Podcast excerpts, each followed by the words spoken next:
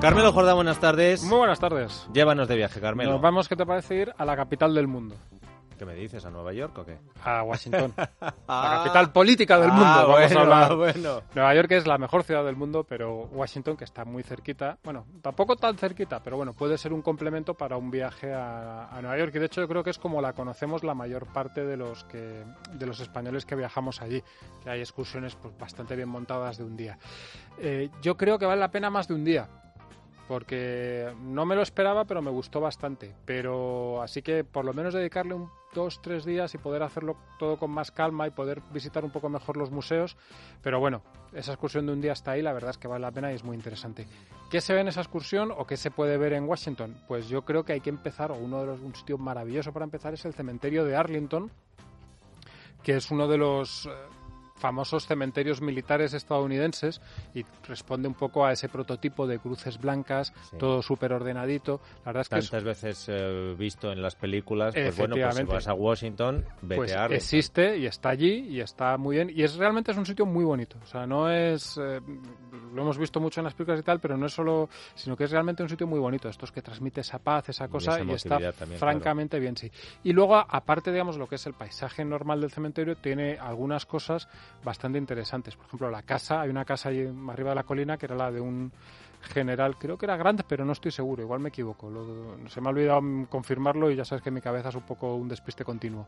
Pues un, un general confederado que era el dueño de los terrenos y que sigue allí su casa y tiene lo que es el, el imán para turistas al que va todo el mundo, se acerca y se hace fotos y tal, la tumba de los Kennedy, en la que están eh, John Fitzgerald Kennedy, en la que está la que era su esposa Jacqueline, luego Kennedy Onassis, y, y dos de sus y dos de sus hijos. Y tiene también la, la culpa del hermano de Bobby Kennedy, que es la culpa de La hecho, tumba. la tumba, que está un poco más allá. Es decir, bueno, es una cosa que es, hombre, es una parte importante de Sí, la claro. historia. El monumento está muy curioso, como lo han puesto, la vista que hay desde ahí de la ciudad, es- realmente está muy bien. Después de eso, hay que ir al National Mall, que también lo hemos visto tres millones de veces en películas, en on en retransmisiones en directo, en iba a decir la coronación, en la toma de posesión de los presidentes, pero que realmente es otro sitio importante y que vale la pena ver y que yo creo que te gusta cuando lo ves, te gusta más cuando lo ves allí y cuando lo ves en la pantalla. ¿Qué hay en este sitio? Lo más famoso es el monumento a, Lin- a Lincoln, que es una auténtica maravilla.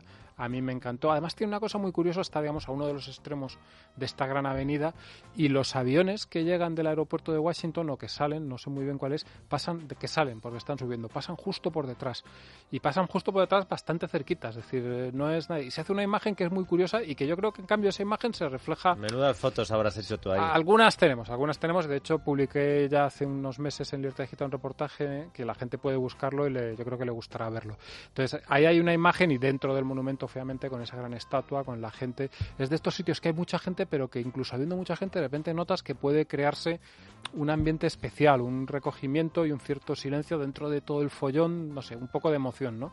Es una cosa bastante especial. Y justo a los lados de este gran monumento a Lincoln están dos monumentos que yo creo que vale la pena muchísimo ver, que es el monumento a la guerra de Corea y el monumento a la guerra del Vietnam. Son parecidos pero distintos. Y en el monumento a la guerra de Corea hay una cosa que a mí me hay unas estatuas de unos soldados representando cómo iban por Corea. Y una frase que hay ahí puesta que a mí me encanta y estoy seguro que también te va a gustar, que es Freedom is not free. Es decir, la libertad no es gratis.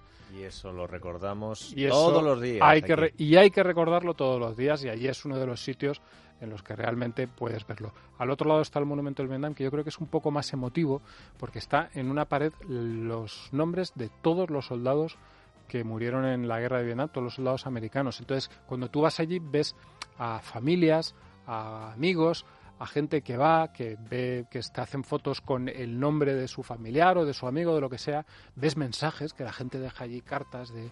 Yo, por ejemplo, vi una de mi padre estuvo contigo en el tal y te recordaba mucho.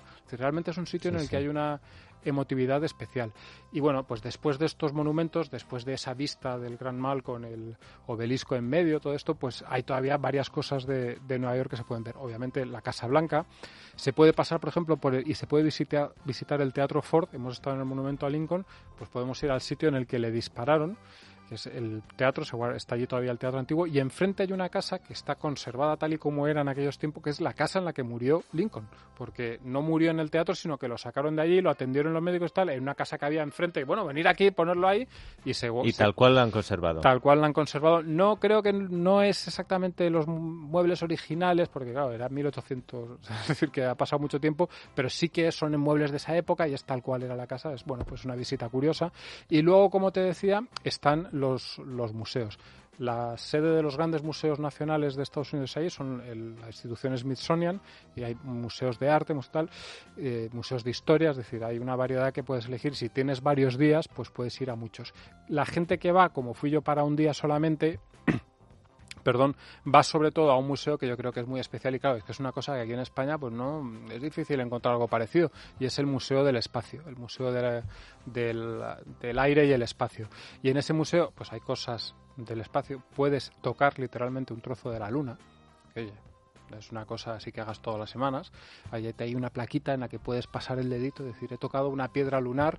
Hay muchas cosas sobre las misiones espaciales, hay mucha información, pero hay también eh, trastos, es decir, hay aviones, hay cohetes espaciales, hay cápsulas, por ejemplo, las cápsulas eh, no las cápsulas que van a suben a la atmósfera porque eso digamos no se puede recuperar y se destruye cuando pasa su tiempo en la reentrada pero sí las copias que se tienen en la Tierra para ensayar y hacer y eso para ir con niños es, estupendo es ¿eh? una maravilla. Y luego hay cosas de la historia de la aviación impresionantes. Está el avión de Amelia Earhart por ejemplo ¿Ah, allí el auténtico pero es que está el avión de los hermanos Wright Dieter, ¿qué me dices? Pero qué fuerte. Increíble. a mí me parece una cosa alucinante poder ver el auténtico avión, el auténtico primer avión de la historia de la humanidad. lo tienen ahí? Sí, sí, sí, está allí conservado tal cual era. Es decir, es realmente un museo muy interesante y muy especial, ¿no? Porque tiene yo creo que las dos cosas, digamos, la, barra de museo en el que aprendes cosas, pero la parte de un museo en el que ves cosas que dices, es que esto es una cosa única, maravillosa. a los oyentes, claro, a lo mejor no tenían previsto quitarle algún día de viaje a Nueva York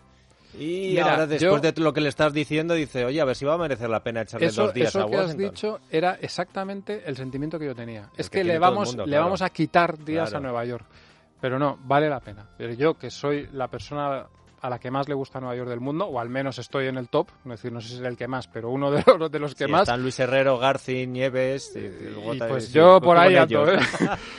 Pero de verdad que yo creo que sí que vale la pena, es una ciudad mucho más interesante de lo que podríamos pensar a priori y hay muchas cosas que ver. Carmelo, lo has hecho fantástico como siempre. Por lo menos hemos viajado contigo. A lo mejor no nos podemos dar el gustazo, pero ya contigo hemos estado un ratito. Pero tú lo dejas ahí en la memoria, ya vendrá un momento en el que puedas. Gracias, Carmelo.